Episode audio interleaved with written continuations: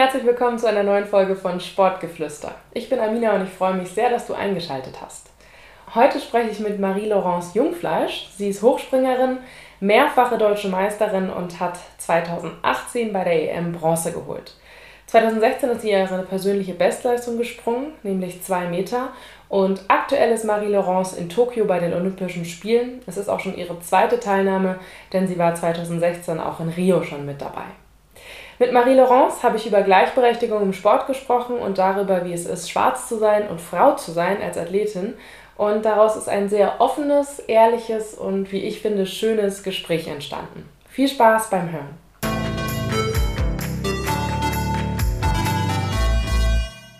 Hallo liebe Marie-Laurence, es freut mich sehr, dass es jetzt klappt mit dieser Podcast-Aufnahme, vor allem weil du ja in ein paar Tagen oder Wochen eigentlich schon aufbrichst nach Olympia. Also erstmal herzlichen Glückwunsch, dass du das jetzt geschafft hast, zum zweiten Mal zur Olympia zu fahren. Ja, ich danke dir für die Einladung. Ich freue mich.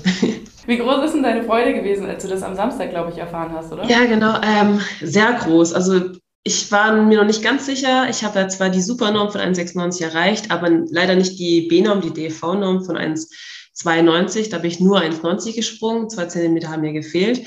Aber schlussendlich habe ich es dann doch geschafft und ich war sehr, sehr erleichtert. Also ich bin echt sehr zufrieden und freue mich auf die nächsten Wochen, die auf mich zukommen. Wie sehr hat dich dann die Nachricht gestern getroffen, dass äh, keine Zuschauer erlaubt sein werden? Ich habe das durch meinen Freund erfahren. Also hast du die Neuigkeiten erfahren? Ich so, welche Neuigkeiten in den Olympischen Spielen? Ich so, was ist jetzt passiert? Ne?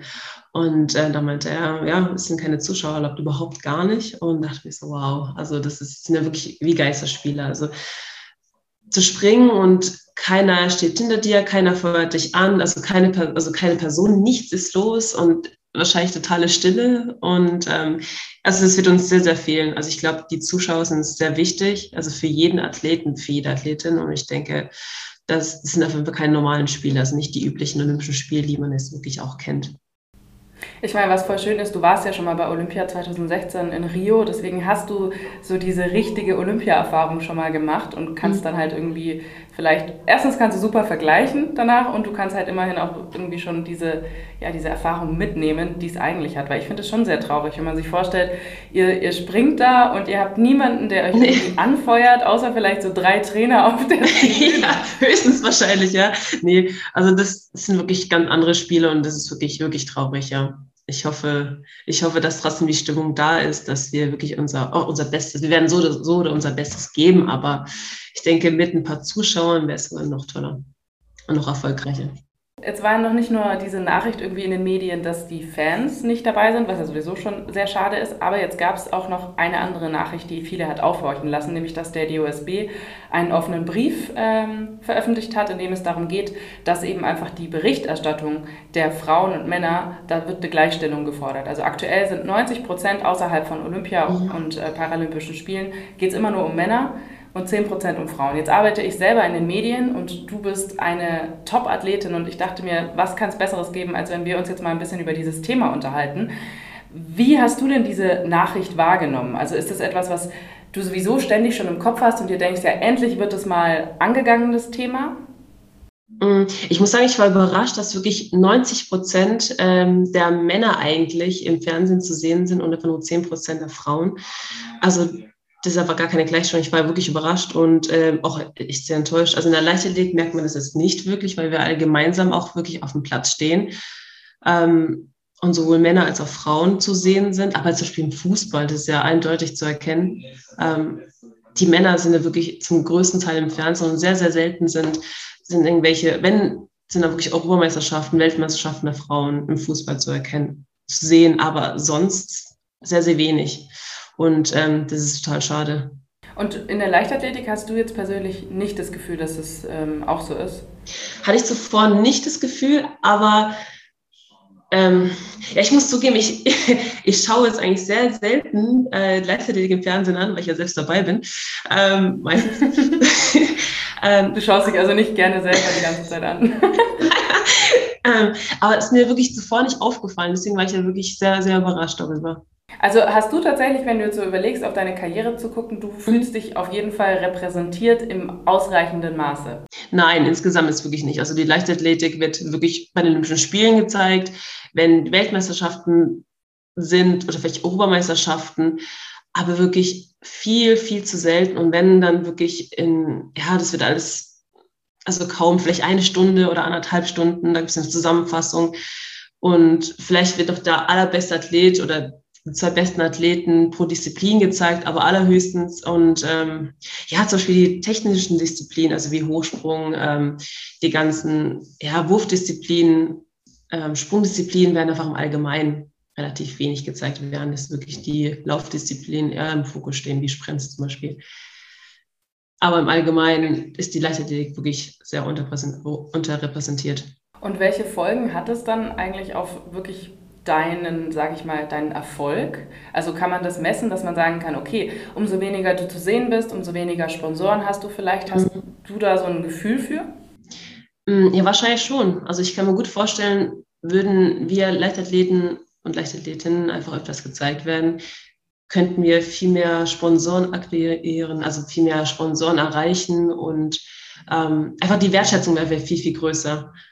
Mehr wir wären bekannter und ähm, ja, dadurch wären wir vielleicht auch mehr Vorbilder, also größere Vorbilder für, für kleine Kinder, für Jungs, für Mädchen und das ist halt leider nicht gegeben dadurch. Weil du es gerade sagst, zitiere ich jetzt nochmal aus diesem Brief des DOSB. Es ist nämlich ja. auch so, dass es eben dort darauf hingewiesen wird, dass es auch an weiblichen Vorbildern mhm. ähm, im Sport für junge Frauen mangelt. Weil beispielsweise bei den Jungen, die im Alter von 6 bis 13 Jahren sind, da geben 42 Prozent ein Vorbild aus dem Sport an, was ja fast die Hälfte ist. Ja. Und bei den Mädchen, muss man sich jetzt wirklich mal anschauen, sind es halt 4 Prozent. Und das oh. ist halt schon eine Nummer, wo man sich wirklich denkt, das ist ja der Wahnsinn. Also scheinbar ist diese Repräsentation von Frauen und von, von erfolgreichen Frauen im Sport wirklich einfach nicht gegeben. Und es ist wirklich traurig, finde ich. Ja, ja, das ist echt schockierend. das, ist, das ist wirklich sehr, sehr traurig, dass wirklich nur 4% der Mädchen die Leichtathletin als Vorbilder haben. Das ist ja, ich glaube, es geht sogar um Sportler generell, aber wenn man sich überlegt, 4% der Mädchen, wahrscheinlich sagen die Mädchen halt, sie wollen, keine Ahnung, Angelina Jolie sein oder so. Ja. Oder Influencerinnen zum Beispiel sind jetzt auch gerade ziemlich im Trend. Ne? Aber ja, also vor allem, also für mich war das damals als Kind ja auch so, ich hatte es auch so gut wie gar keine Vorbilder. Ich habe früh mit dem Sport angefangen, hatte aber jetzt, wie gesagt, keine Vorbilder im Sportbereich. Vielleicht auch, weil es einfach sehr wenige dunkelhäutige Frauen, also schwarze Frauen gab, ähm, zu denen ich wirklich hochsehen konnte, aufsehen konnte. Und ähm, ja, das ist ja auch ein Beispiel. Hattest du denn dann, weil du sagst, es gab wenige, hattest mhm. du dann tatsächlich auch schwarze Frauen als Vorbild, sei es irgendwie vielleicht aus anderen Ländern oder aus deiner Familie? Mhm, nicht wirklich, nein. Wie hast du das denn dann geschafft, wenn du sagst, du hast keine Vorbilder, dass du so deine Identität als schwarze Frau gefunden hast? Oh, das ist echt eine schwere Frage. Oh, das kann ich gar nicht wirklich so sagen. Ähm, also als, also ich hatte wirklich damals als Kind eine schwarze Freundin, mit der ich mich sehr, sehr gut verstanden habe. Natürlich ist es irgendwann verlaufen und ähm, da hatten wir irgendwie keinen Kontakt mehr. Und ja, in der Leichtathletik habe ich dann wieder ähm, Freunde gefunden, die wirklich so meine Hautfarbe hatten, mit denen wir uns auch super verstanden haben. Und ja, über Dinge gesprochen haben, wie zum Beispiel Haare. das ist ja wirklich so ein, mhm. ein Thema bei uns. Ähm, da habe ich, hab ich jetzt wirklich Extensions kennengelernt, wir haben uns ausgetauscht, welche Produkte nimmst du und ähm, was interessiert dich? Und das hatte ich zuvor halt gar nicht. Und ja, in der Werbung, im Fernsehen hat man ja auch wirklich sehr wenig darüber gesprochen, damals zumindest. Jetzt gibt es ja Social Media, es gibt ja wirklich so viele Sachen, du kannst dich informieren im Internet und das ist ja gar kein Problem eigentlich mehr. Aber damals war das schon für mich ähm, was, was für mich sehr schwer war. Also ich hatte wirklich sehr wenig Kontakt ähm, zu schwarzen Frauen, zu schwarzen Mädchen und konnte mich halt nicht wirklich austauschen. Klar, meine Mutter hat wirklich meine Haare wirklich bändigen können. Das war, ich muss man sagen, das war gut, das war super, hat sie super gemacht. Aber ähm, ja, das war es auch. Ja, ich meine, es sind halt da noch mehr Themen, die aufkommen. Ne? Also ich meine, klar, dann die, dass du zufrieden mit der Frisur bist, ist das eine, aber es sind ja auch manchmal so Fragestellungen, so äh, irgendwie, alle sind um einen herum weiß und man selber ist schwarz mhm. und dann kommen natürlich irgendwie so manchmal du fühlst dich so, als wäre vielleicht was mit dir anders oder als wäre irgendwie, ich weiß nicht, ich kann das auch nicht so genau beschreiben, weil das echt eine schwierige Frage ist und man mhm. das ja auch nicht so durchdenkt. Aber ich finde es interessant, dass du sagst, dass ab dem Moment, wo du dann in der Leichtathletik diesen Kontakt hattest, du ja auch ganz viele neue Themen entdeckt hast. So. Ja, schon, also durch Maries, die kennst du ja auch. Ähm, mhm. äh, Sossi, mit, mit ihr habe ich mich auch sehr, sehr gut verstanden wie sie einfach von mir ihre Haare aufgemacht hat, selbst ihre Haare gebraided hat oder Haarverlängerung reinge also reingenäht, also die Haare reingenäht hat. Ich fand es mega interessant und ich fand es auch voll cool, dass sie ja wirklich sehr, sehr offen war, ähm, darüber zu sprechen. Und ähm, ja, ich fand, das ist einfach sehr, sehr wichtig einfach. Und hattest du dann auch in deiner Zeit in der Leichtathletik negative Erfahrungen mit dem Schwarzsein? Das gar nicht. Also ich denke, viele hatten das, aber ich muss sagen, die Leichtathletik hat mir wirklich, hat mich einfach gestärkt. Also ich hatte früher Probleme ähm, durch meine Hautfarbe, also wirklich Mobbing hatte ich in der, in der fünften und sechsten Klasse. Aber Aufgrund durch die der Hautfarbe wirklich? Mhm. Ja, ja, genau. Auch durch die Leichtathletik wurde ich einfach viel, viel stärker und wurde auch gestärkt und ähm, hatte wirklich dadurch auch sehr viel Selbstbewusstsein gewonnen. Also ist es dann auch etwas, was dadurch wieder repariert wurde, sage ich mal? Also dass du ja, dann in der Leichtathletik ja. Ja, ich habe, also der Sport hatte wirklich, ich, ich hatte da meine Stärken. Also ich muss sagen, Sport ist einfach meine Stärke, nicht irgendwie Mathe oder irgendwas anderes, sondern das. Und dadurch, dass ich wirklich da gar keine Probleme hatte, aufgrund meiner Hautfarbe oder Größe, ich bin ja wirklich meine der größeren Mädels gewesen in der Schule oder irgendetwas, ähm, ja, hat es mich wirklich gestärkt. Und ähm, wir haben jetzt vorher schon geredet über Sexismus oder diese Na Benachteiligung von Frauen. Und dann hast du ja eigentlich selber eingeworfen, ja, und ich bin ja nicht nur eine Frau, sondern ich bin auch schwarz.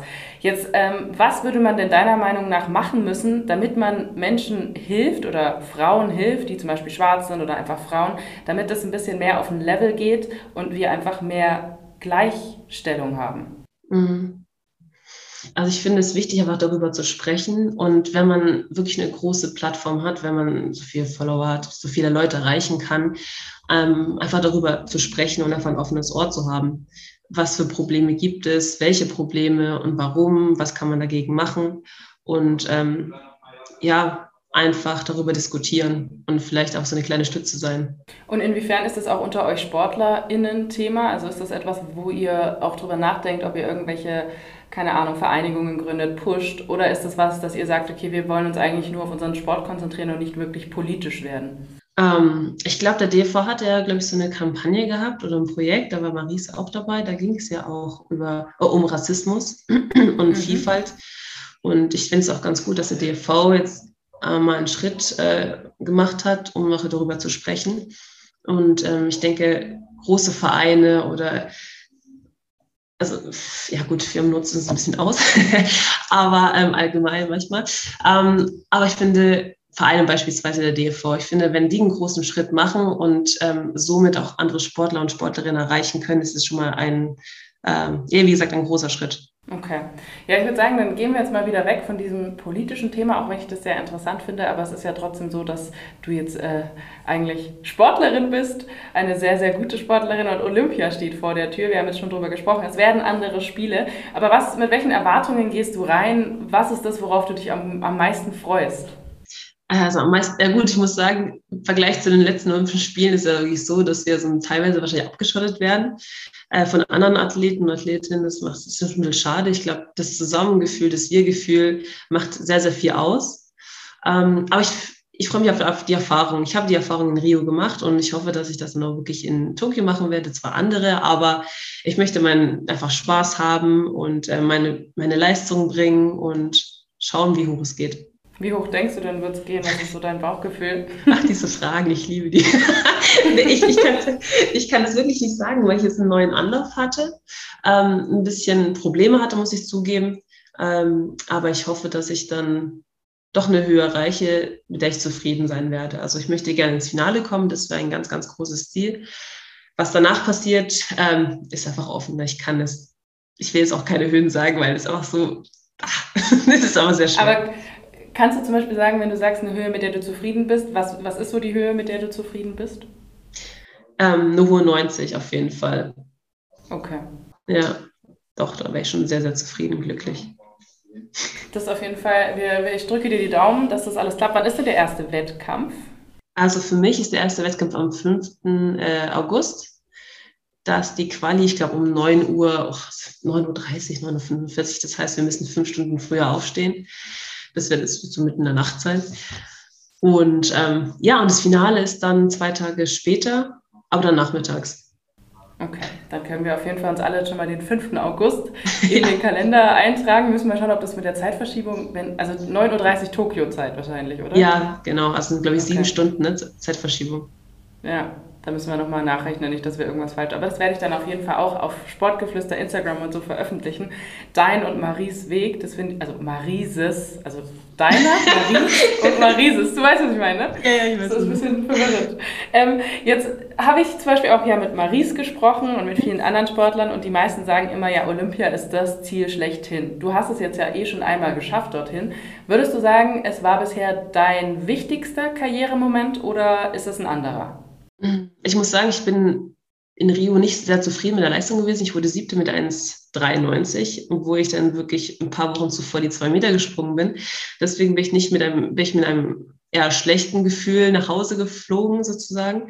Ähm, ich glaube, eines meiner Highlights waren äh, die Wettkämpfe in Eberstadt. Ähm, da habe ich die zwei Meter gesprungen, das zweimal und da war die Familie da, was wirklich für mich einfach ähm, ja, eine riesige Stütze ist. Und ich denke, das war der schönste Moment. Aber ich mein, mein Trainer, mein Trainer war überglücklich, mein Vater hat geweint, was ich wirklich sehr, sehr selten gesehen habe bei ihm. Oh. Ja, das war voll schön. Und meine Mutter war da, mein Bruder war da, der meinte, durch ihn bin ich die zwei wieder gesprungen. Also ähm, ja, das war echt schön. Das war echt wunderschön. Ich denke, das war eins meiner Highlights. Vielleicht müssen wir deinen Bruder einfach nach Tokio einschmuggeln, wenn, wenn er sagt, durch ihn hat es geklappt, damit es dann dort auch so Ja, genau. Und wie war das dann für dich, wenn man sich, also du hast vier Wochen vorher vor Olympia quasi diesen krassen Erfolg gehabt, mhm. dann geht's nach Rio und du bist unzufrieden. Wie bist du da mit so im Kopf umgegangen? Oh, ich war wahnsinnig enttäuscht. Also ich habe, ich glaube, zwei, drei Tage ähm, nicht mehr mit meinem Trainer gesprochen. da konnte der Geist dafür. Da konnte ich aber er kennt mich, dass ich einfach in dem Moment einfach komplett für mich alleine sein möchte. Ähm, mir fiel es mir fiel es einfach sehr, sehr schwer. Ähm, ja, ich habe wirklich zwei, drei Wochen gebraucht, bis ich da wirklich aus meinem Loch rauskam, muss ich zugeben. Weil, wie gesagt, das ist ja wirklich eines der größten Highlights, die es einfach gibt. Oder das größte Highlight auf jeden Fall. Ähm, aber ich muss auch sagen, ich habe relativ schnell wieder meine Motivation gefunden, um einfach im nächsten Jahr wirklich wieder alles zu geben. Und das war ja auch wirklich so ein Jahr drauf, bin ich wieder die zwei Meter gesprungen. Aber ich denke immer, jeder Athlet nimmt es anders auf, muss damit anders umgehen und es ist in Ordnung. Wenn ich halt Leute leider nicht mehr wirklich mit Leuten spreche, dann ist halt wirklich dummerweise meine Art. Das, da bin ich auch nicht stolz drauf, gar nicht. Ähm, ja, aber dann ging es ja wieder. Er, er kennt mich, wie gesagt. Er weiß, wie er mit mir umgehen muss und dass er mich einfach in Ruhe lassen muss für eine Zeit. Ja, ich denke, das ist auch vollkommen verständlich. Ich meine, es ist ja auch eine sehr enge Beziehung, die man da hat zwischen ja, Trainer und Athlet und von dem her ist es ja nicht so, dass dann ähm, ja, es ist ja auch verständlich, ganz ehrlich, wenn man sich das überlegt, vier Wochen vorher so eine Leistung rausgeballert und dann bist du da in Rio. Hast du irgendeine Erklärung, woran es lag? War das einfach äh, das Pech des Moments oder äh, kann es auch sein, dass es so überwältigend ist, dann dort zu sein? Nee, daran lag es, glaube ich, nicht. Ich kann es aber auch gar nicht genau sagen, woran es lag. Ich habe mich okay. gut gefühlt, das, deswegen war die Enttäuschung noch viel größer. Also wenn ich mich, wenn meine Beine schwach gewesen wären oder wenn ich meine Tage gehabt hätte, ist ja auch bei ganz vielen Athleten und Athletinnen so, ne? Ja. Ähm, ist vielleicht die Leistung nicht so unfassbar gut vielleicht, aber das war es bei mir wirklich nicht, sondern ich habe mich sehr gut gefühlt, konnte aber meine Leistung nicht einfach nicht aufrufen.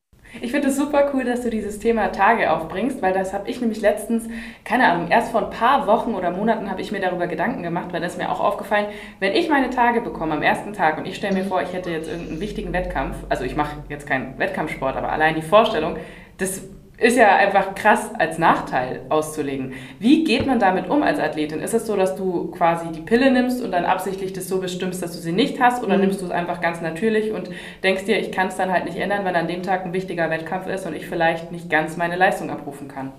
Mm, also ich nehme ich nehm die Pille nicht, also aufgrund des Sports auch. Ähm, und auch weil ich jetzt nicht davon überzeugt bin. Ähm, deswegen, also bei mir ist es, es ist jetzt sehr privat, jetzt aber ja geil. ähm, ich, dadurch, dass ich, bekomme es ja relativ unregelmäßig, ich denke mal aufgrund des Sports auch, ähm, weil ich jetzt sehr, sehr viel Leistungssport mache und ähm, ja, ich, ich denke mal, weil ich jetzt auch nicht, ja, weil ich ja wirklich abnehmen muss und auf mein Gewicht achten muss, das kommt eigentlich alles dazu zusammen und von daher denke ich, dass die unregelmäßig kommen. Daher kann ich oftmals gar nicht sagen, wann sie da, wann sie kommen und wann sie da sind. Das ist immer so ein bisschen ähm, ja schwierig. Durch die Ernährungsberatung habe ich erfahren, dass ich durch Mönchspfeffer äh, die Möglichkeit habe, sie mhm. regelmäßig zu bekommen. Ich habe es ausprobiert und es war wirklich so. das war wirklich ein Highlight für mich, weil ich bin ja schon, ich bin ja 30, ne? Und es ist wirklich sehr, sehr selten passiert, dass es wirklich, ähm, dass es wirklich regelmäßig kam, also die Tage. Und jetzt wird es bei mir so sein, dass ich im Finale meine Tage bekommen sollte, wenn ich, wenn ich, wenn ich das, wenn ich ähm, dieses Mönchspfeffer wirklich nehme.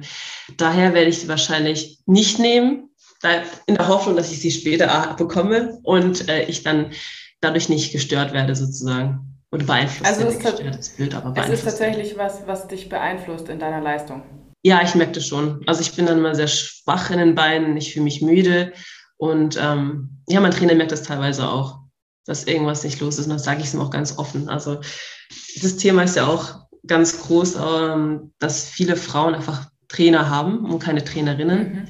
Und ähm, von daher das auch vielleicht ja, Probleme haben, das anzusprechen. Was bei mir zum Glück nicht so ist. Also wir kennen es schon seit zehn Jahren und er sagt selbst, dass ich wie seine, seine dritte Tochter bin. Und warum sollte ich nicht darüber reden, was ja komplett normal ist. Es ist, also man sollte sich dafür jetzt wirklich nicht schämen. Und von daher, ja, kann ich ihm das sagen. Und wenn ich das beeinflussen kann, etwas zumindest, ähm, versuche ich das auch. Aber ich finde das schon krass, wenn man das überlegt. Ich habe nämlich dann so mir gedacht, wie viele Athletinnen hatten wohl schon mal, also wo dann einfach die Leistung nicht gestimmt hat. Ähm, einfach im Hintergrund eigentlich das, dass sie vielleicht gerade ihre Tage bekommen haben. Oder es kann ja auch sein, dass du einfach im Zyklus an einem Punkt bist. Es muss ja nicht mal sein, dass gerade deine ja. Periode kommt, sondern irgendwas anderes. Und das wird ja eigentlich gar nicht ähm, ja, mitgedacht. Es wird nie zum Thema gemacht, dass ja verschiedene Faktoren da auch noch mit reinkommen könnten. Ich meine, ich weiß nicht, ob es jetzt gut wäre, wenn man jetzt wirklich so immer sagt, na, vielleicht hat sie ihre Tage, aber Nein, es ist kein Thema. oh, das ist ja böse, das ist ja böse. Aber klar, so ganz viele Faktoren, ähm, ja, also wie gesagt, Tage oder wenn du private Probleme hast, das, weiß, das wissen vielleicht viele auch gar nicht, ich will es auch gar nicht mhm. irgendwie veröffentlichen oder auch weitergeben. Wie zum Beispiel Fette, der seine Mutter verloren hat ähm, und einfach okay. so tief hatte. Und ich, ich weiß, also ich persönlich wusste es nicht und ich weiß auch nicht, ob er das veröffentlicht hatte. Aber dann hat er, glaube ich, ein Jahr, welches einfach nicht gut lief. Und mhm. viele wissen einfach nicht, was, was bei dir privat läuft und warum du einfach nicht so gut drauf bist. Und ich finde, sowas sollte berücksichtigt werden. Ich finde es immer schlimm, wenn man sagt, ja, sie hat den Klatsche bekommen. Warum? Also aus welchem Grund? Ja. Muss ja nicht sein, dass sie einfach schlecht drauf ist, sondern es kann auch andere Faktoren äh, eine Rolle spielen. Ich finde, das ist ja vielleicht dann das Problem, dass man im Sportjournalismus müsste man vielleicht mehr Geschichten erzählen. Also, also nicht Geschichten im Sinne von, also weißt du, dass man mehr vom Athlet berichtet und vom, vom Leben als Athlet, weil man halt oft sich auf diese Ergebnisse fokussiert. Ja. Also es gibt immer dieses High und Low, so ähm, ja, sie ist die Beste, sie ist die Hoffnung schlechthin und dann, ja, sie hat versagt, ist sie noch gut genug. Das gab es ja auch damals bei Franziska von Almsig, war das ja auch ein ganz großes Thema.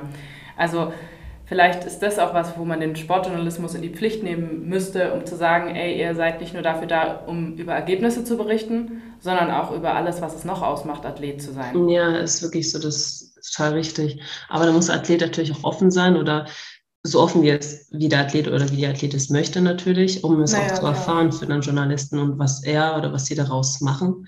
Ähm, ja, können wir Athleten ja nicht beeinflussen. Aber wenn man es erzählen möchte, wie ich jetzt zum Beispiel, also das ist ja auch, glaube ich, würde jetzt auch nicht so viele erzählen. Ich habe jetzt damit auch keine großen Probleme. Ähm, wäre das natürlich auch interessant für jegliche Journalisten, denke ich jetzt mal. Ja, weil es halt auch so gewisse Themen mal irgendwie überhaupt in den Fokus rutscht und man vielleicht dann auch versteht, okay, es ist halt nicht nur das eine, sondern es können auch noch andere Dinge mit reinspielen. Mhm. Ja, genau. Jetzt ähm, hattest du ja auch gesundheitlich ein paar Probleme in den letzten Jahren, vor allem mit deinen äh, Achillessehnen heißt es, gell? Achillessehnen? Ja, sind beide bei ähm, mir sowieso, ja. ja genau. Ach, sind sogar beide, okay. ja. ähm, wie wie geht es denn da zurzeit? Ist da alles okay? Ja, also ich merke zwar immer noch, also ich glaube, bis ich, entweder müsste ich komplett mit Sport aufhören, dass ich sie gar nicht mehr merke, oder ich bräuchte einfach vier, fünf Wochen Pause. Aber dadurch, mhm. dass ich jetzt komplett in der Vorbereitung der Olympischen Spiele bin, kann ich jetzt keine, keine Pause leisten. Und ähm, muss natürlich dann reinhämmern, das ist ja klar. Aber bis jetzt geht's. Ich kann Sprünge machen. Ich kann, ja, ich konnte es jeden Wettkampf machen ohne Schmerzen. Das ist sehr, sehr, sehr wichtig. Daher denke ich, werde ich noch einen guten noch einen Monat aushalten. Das sollte das kein Problem. Aushalten hört sich ganz schlimm an. Also mir geht's gut, mir geht's wirklich gut. Daher bin ich ganz, ganz optimistisch. Aber denkst du dann auch schon irgendwie so in der Zukunft daran, dass irgendwann Sport äh, vorbei sein wird oder ist das noch gar kein Thema? Doch, natürlich. Also ich bin ja auch, wie gesagt, 30. Ich bin eine der älteren Athletinnen. Und ähm, ja, aber ich, ich freue mich, ich freue mich wirklich dann bei jedem Wettkampf dabei zu sein, so gut es geht und äh, ohne Schmerzen springen zu können. Aber ich freue mich dann auch auf, auf die Zukunft, was nach dem Sport passiert. Ich studiere ja Grundschullehramt, habe ja auch eine Ausbildung zur Erzieherin gemacht. Und ähm, ich denke auf jeden Fall an die Zukunft und ich freue mich auf, auf die Gegenwart und auch auf die Zukunft, wie gesagt. Wie weit bist du im Studium? Also Referendariat muss wahrscheinlich noch sein. Ja, so. ich brauche noch eine Weile. Also ich bin ähm, im sechsten Semester, noch im Bachelor und ich habe auch ein bisschen ziehen müssen, beziehungsweise ich habe jetzt dieses Semester nicht vieles belegt, wegen den Spielen eben, weil ich mich komplett auf den Sport konzentrieren wollte und nicht irgendwie denke, ah, ich muss das und das machen. Beispielsweise habe ich am 22. dann, wenn ich wirklich nach äh, Japan fliege, noch eine Prüfung. Ich muss im Flughafen dann eine Prüfung machen, also schreiben. Das ist halt nicht oh. ideal. Ja, das ist echt dumm. Aber es geht da nicht anders. Daher hoffe ich mal, dass es klappt. Und ähm, ich habe noch ein paar, paar Semester vor mir. Ist ja schon der Wahnsinn eigentlich, weil alle Leichtathleten oder die nicht, äh, sage ich mal, Fußballer oder die so krass bezahlt sind, machen ja nebenbei noch was anderes. Also mhm du studierst, Maries studiert, äh, also ganz, ganz, ganz, ganz viele. Wie belastend ist es denn? Weil wenn du jetzt gerade erzählst, du fliegst da nach Tokio, willst dich eigentlich auf die Spiele vorbereiten und eigentlich im Hinterkopf hast du ja auch noch diese Prüfung. Wie kriegst du das hin? Ja, ich hätte eigentlich noch mehr Prüfungen, aber die habe ich mir jetzt einfach ähm, aufs nächste Semester ähm, verschoben, also aufgehoben sozusagen. Ähm, ja, ich bin noch klassisch bei der Bundeswehr. Ich bin sehr froh darüber. Marie ist ja, glaube ich, auch. Äh, Marie ist auch, ja, genau.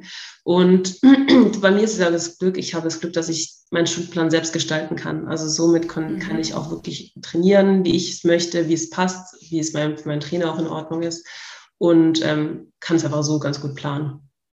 Ist zwar, ja, zwar bekomme ich es nicht in der Regelstudienzeit hin, das ist mir bewusst, das war mir von vornherein bewusst, aber ähm, mir ist es auch wichtig, ein zweites Standbein zu haben. Und ähm, somit habe ich das dann auch, hoffentlich, wenn ich fertig bin. Und dann ist also, du willst dann schon in die Richtung Lehramt auf jeden Fall gehen und nicht irgendwie weiterhin irgendwie Trainerin oder sowas sein? Das habe ich, nicht das hab ich jetzt zumindest nicht geplant. Ich könnte es mir schon vorstellen. Also ich studiere ja Deutsch und Sport. Also das Schöne ist ja wirklich, dass ich mhm. mit den Kindern in der Grundschule auch Sport machen kann. Also ich freue mich richtig. Wie drauf. cool ist das, wenn du einfach die Sportlehrerin bist? Irgendwie? Ja, das ist schon, das ist schon ziemlich cool. Also ich habe ja mein ESP mal ein Praktikum gemacht und die Kinder waren wirklich begeistert. Und es hat mir auch wahnsinnig viel Spaß gemacht, es den Kindern äh, zu zeigen, beizubringen, mit denen zu unter also die Kinder zu unterrichten. Und ähm, es kam auch ein super Feedback zurück. Ähm, ja, aber als Trainerin speziell, also ich habe wirklich genug zu tun gerade, aber ich könnte es mir schon vorstellen, aber das ist wirklich noch ganz weit hin. Aber dann haben wir doch eigentlich jetzt schon die eine Frage, das mit den Vorbildern, was wir am Anfang hatten, dann auch schon wieder so ein bisschen, äh, schließt sich dieser Kreis, weil du ja irgendwann dann als Lehrerin voll das Vorbild bist. Einfach eine schwarze Frau, die bei Olympia teilgenommen hat, die eine Medaille bei der EM 2018 geholt hat, äh, mehrfache deutsche Meisterin ist. Also wenn ich mir vorstelle, du wärst damals meine Sportlehrerin gewesen, wie viel mehr Vorbild kann man denn haben? Also das ist ja echt richtig, richtig mhm. cool. Danke. Ja, das wäre wär cool. Das wäre cool, wenn ich wirklich dann fertig bin und ich den Kindern einfach vieles mitgeben kann, ja. Das wäre echt cool. Okay. Naja, dann wünsche ich dir jetzt auf jeden Fall für den Moment erstmal, dass äh, erstens deine Prüfung gut läuft, bevor du nach Tokio gehst, dann, dass dort sich alles so ähm, herausstellt, wie du, wie du es dir vorstellst, dass es mit dem Finale auf jeden Fall klappt. Wir drücken dir auf jeden Fall die Daumen. Vielen Dank, dass du auch so offen geredet hast. Ich finde es immer voll schön, wenn sich Gespräche so entwickeln. Zum Beispiel äh, das Thema Periode hatte ich nie irgendwie im Kopf, das mit dir zu besprechen, aber finde ich mega spannend und auch mega wichtig. Also vielen, vielen lieben Dank, liebe Marie-Laurence. Vielen Dank, hat echt Spaß gemacht mit dir. Ähm, wenn man dich jetzt weiter verfolgen will, dann kann man das natürlich auf Instagram, nehme ich an. Ähm, genau. Dann auf ähm, Facebook wahrscheinlich hast du auch, oder? Ja, Facebook auch, aber ich glaube hauptsächlich Instagram, ja. Okay, und da, wenn man Marie-Laurence eintippt, dann findet man die Marie-Laurence auf jeden Fall. Wir drücken dir die Daumen. Vielen Dank, dass du dabei warst bei dieser Folge von Sportgeflüster und jetzt viel Spaß beim Training. Dankeschön, vielen Dank. Tschüss. Ciao.